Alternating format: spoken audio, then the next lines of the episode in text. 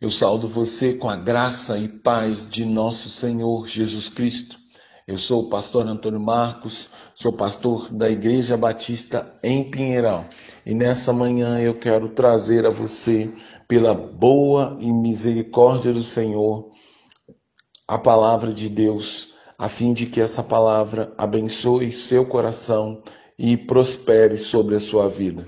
Para tanto, então, eu quero ler a palavra do apóstolo Paulo à igreja de Filipos, que se encontra em Filipenses capítulo 1, do versículo 1 ao 21, que diz: Porque para mim o viver é Cristo e o morrer é lucro. A morte é uma condição que amedronta o coração de grande parte da humanidade.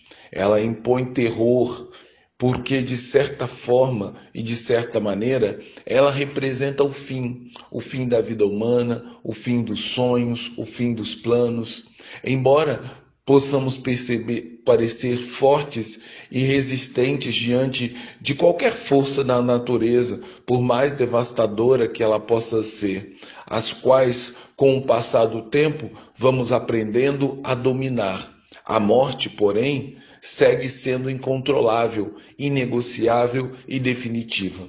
Dessa maneira, ela impõe, ela expõe toda a nossa fraqueza e fragilidade humana, que nenhuma tecnologia ou ciência é capaz de mudar. Não importa o quão rico e poderoso um indivíduo possa ser, seja ele um imperador ou rei, nobre ou burguês, diante da morte, Todos nós somos iguais e vamos terminar da mesma forma, consumidos pela terra. O apóstolo Paulo, porém, na sua confissão de fé, quando estava detido em uma prisão romana, contraria tudo aquilo que sabemos e pensamos sobre a morte.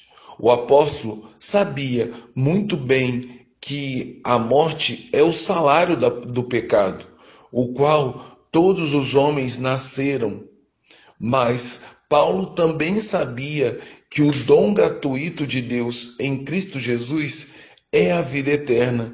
E como quem tem certeza que fora alcançado por essa graça de Cristo, Paulo não se sentia com medo da morte, pois ela o levaria apenas a colocar um fim na sua existência terrena neste mundo, que está mergulhado nas trevas do pecado, para, enfim, o apóstolo adentrar no, nos portões do reino dos céus e receber seu glorioso galardão e desfrutar por toda a eternidade da presença daquele que se assenta no trono celestial. Assim, para Paulo e todos os crentes verdadeiros em Jesus Cristo, a vida neste mundo resume-se a uma luta contínua contra as forças de Satanás e a uma dedicação integral da pregação do Evangelho, fazendo com que a Igreja de Cristo cresça e seja edificado, tanto na nossa forma como o cristão vive, como também na forma como ele morre, porque viver é Cristo e o morrer é lucro. Isso significa desfrutar de uma nova vida muito melhor e bem superior à vida que temos agora. Por último, vale a pena destacar que as palavras do apóstolo Paulo não consistiam num discurso retórico e vazio, mas elas eram, acima de tudo, uma sublime confissão resoluta de alguém cuja vida é, e todas as escolhas estão ancoradas na pessoa de Jesus Cristo e na sua obra redentora e salvadora na cruz do Calvário.